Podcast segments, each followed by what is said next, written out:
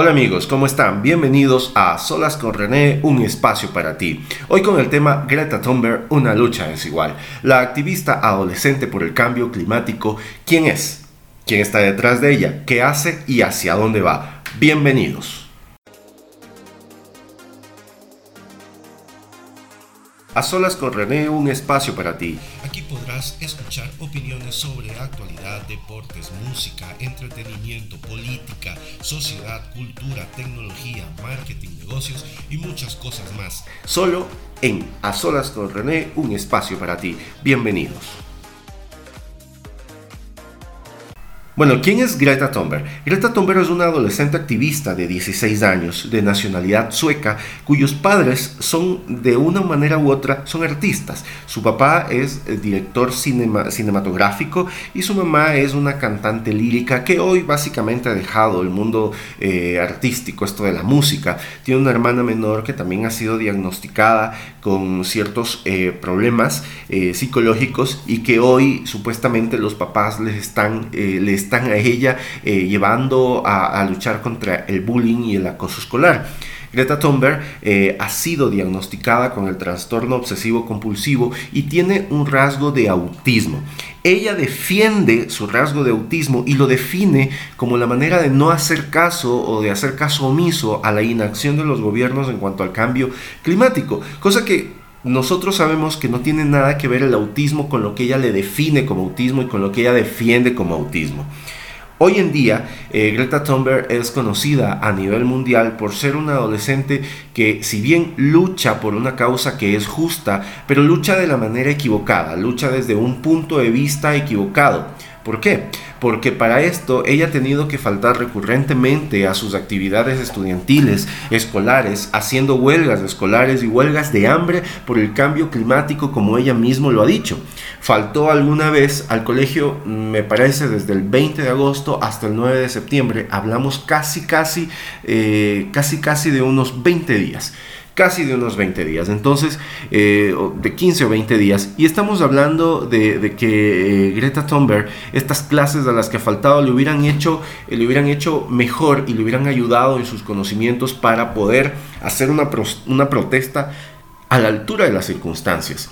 el cambio climático no es una cuestión de corazón, no es una cuestión de lucha espiritual. El cambio climático es una cuestión científica, es una cuestión de ciencia alguien, alguien leí por ahí, alguien me dijo por ahí alguna vez que eh, Greta Thunberg actúa de corazón porque para las cosas técnicas y científicas eh, ya tenemos muchos científicos, sí, pero lamentablemente todo lo que ellos dicen puede tener razón. Los que defienden a Greta Thunberg, los que están con la lucha de Greta Thunberg, tienen toda la razón, pero lastimosamente, el cambio climático se da por cuestiones técnicas, se da por cuestiones científicas, no se da por una cuestión espiritual, no se da por una cuestión de corazón. Es cierto que para hacer esta lucha uno tiene que tener la pasión, tiene que tener las fuerzas, las agallas y le tiene que correr sangre por las venas para, como este adolescente, pararse frente al Parlamento sueco y poder dirigir o dar unas palabras a toda la, la ciudadanía y al mundo en especial.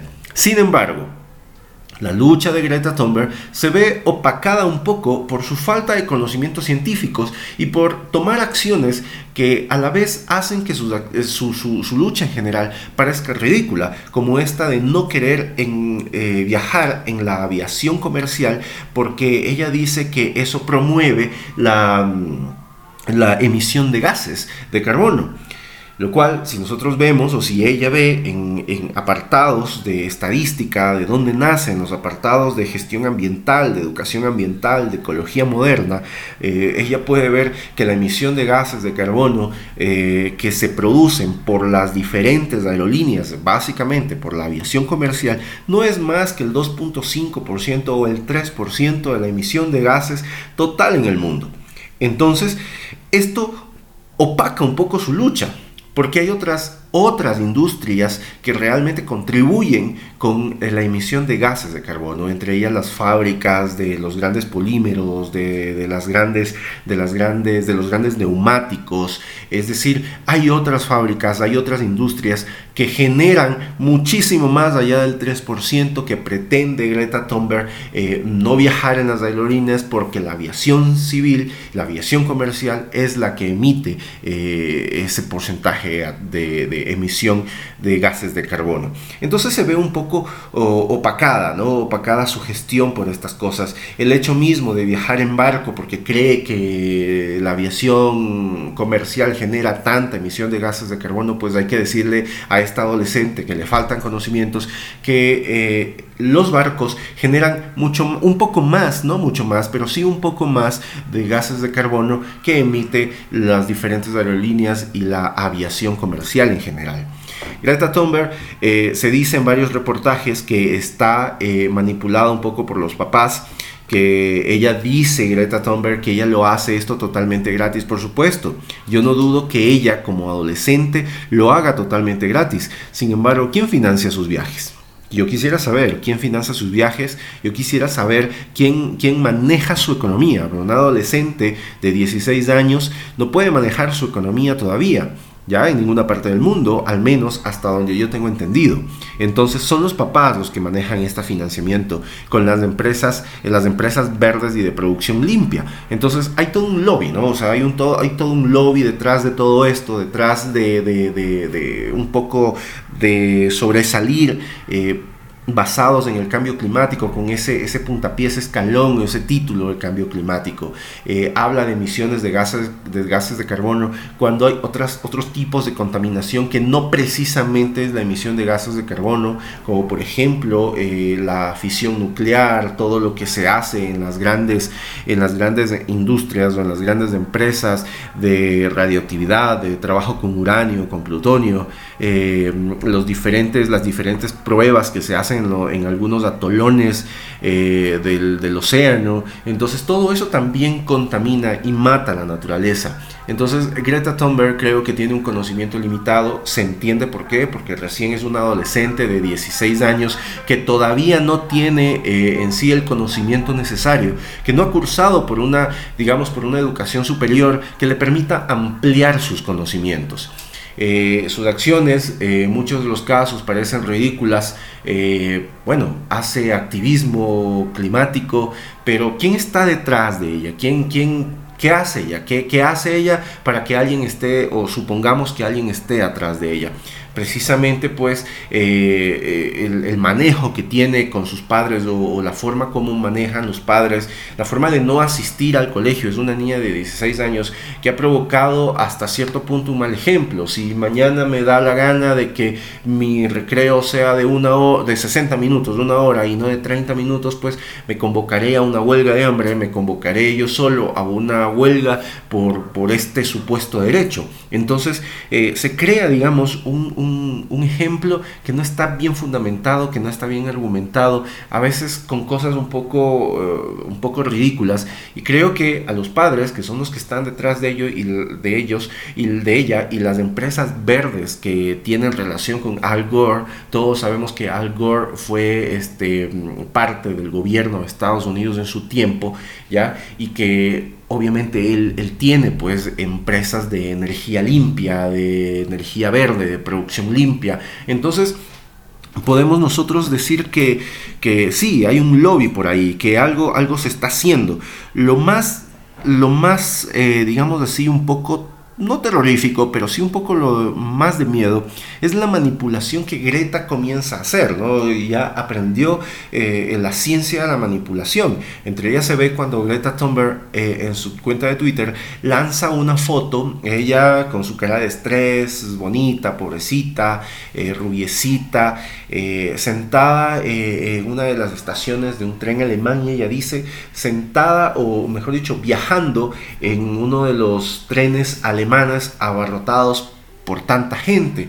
Entonces, claro, la empresa le contesta y le dice, sí, Greta, viajaste con nosotros, pero debías también mencionar cómo se te trató y debías mencionar que tú viajaste en un asiento de primera clase en un tren alemán con energía 100% limpia, con electricidad 100% limpia. Entonces comienza la manipulación, ¿no? O sea, eh, esta cara bonita, esta cara de pan, como, como leí por ahí en Twitter, resulta que no es, no es sincera, que Evidentemente, si no es sincera, es porque algo hay atrás de Greta Thunberg. Alguien o algo está detrás de Greta Thunberg. Eh, sucede lo mismo con, con, la hermana menor de Greta Thunberg. Los papás, los padres de ella, ya la están lanzando poco a poco para que ella sea la portadora de no al bullying, de no al acoso escolar. Entonces hay, como quien dice, eh, temas mediáticos que se están dando alrededor de la familia Thunberg y es la que provoca precisamente este, estos, mm, digamos, estas simpatías o estas antipatías hacia, al menos ahora lo visible, Greta Thunberg. Eh, creo sinceramente que eh, Greta Thunberg no está mal eh, la lucha que hace. El problema es que esto es una lucha desigual. Es una lucha desigual entre Greta Thunberg y sus conocimientos. Sus conocimientos son escasos, sus conocimientos son pobres. Yo tampoco soy un experto en el tema ambiental, pero tengo el criterio suficiente por la carrera que he estudiado, pues evidentemente, de dar eh, una cierta opinión en cuanto a la emisión de gases de carbono y todo eso. Eh, se ve también una, algo que sí genera un poco más de miedo es cuando Greta Thunberg en la COP24 dice claramente, ella en parte de su discurso, dice algo como esto.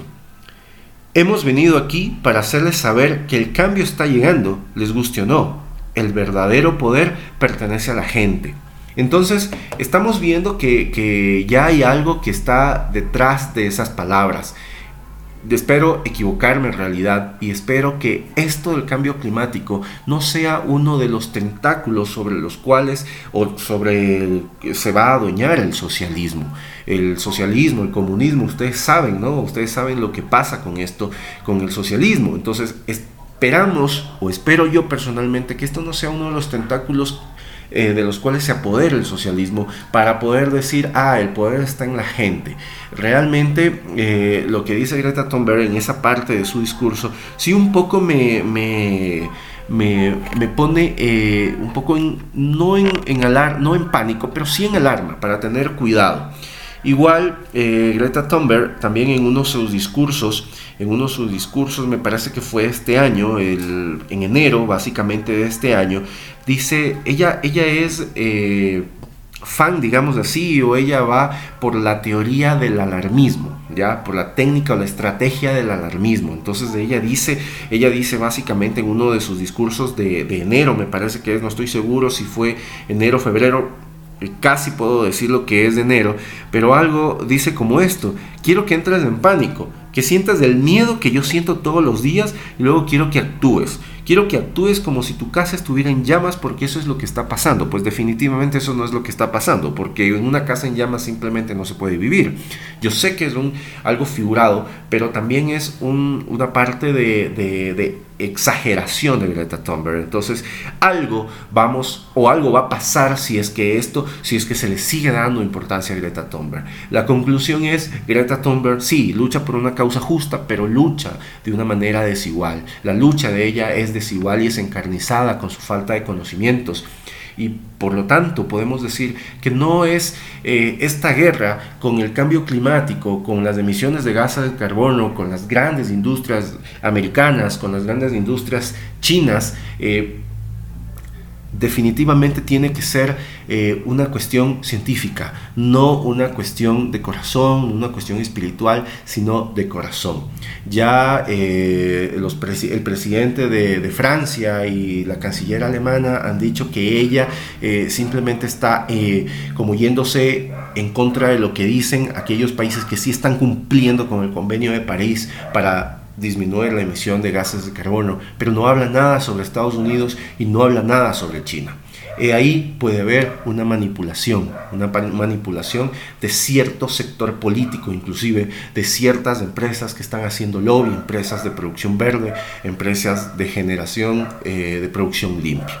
Hasta aquí la conclusión amigos, por favor escúchenme aquí en mi podcast A Solas con René por Spotify, en mi canal de YouTube también eh, como A Solas con René, en mi Twitter con René A Solas, en mi Instagram con A Solas con René, un espacio para ti. Una buena mañana y que todo sea bendiciones. Muchas gracias.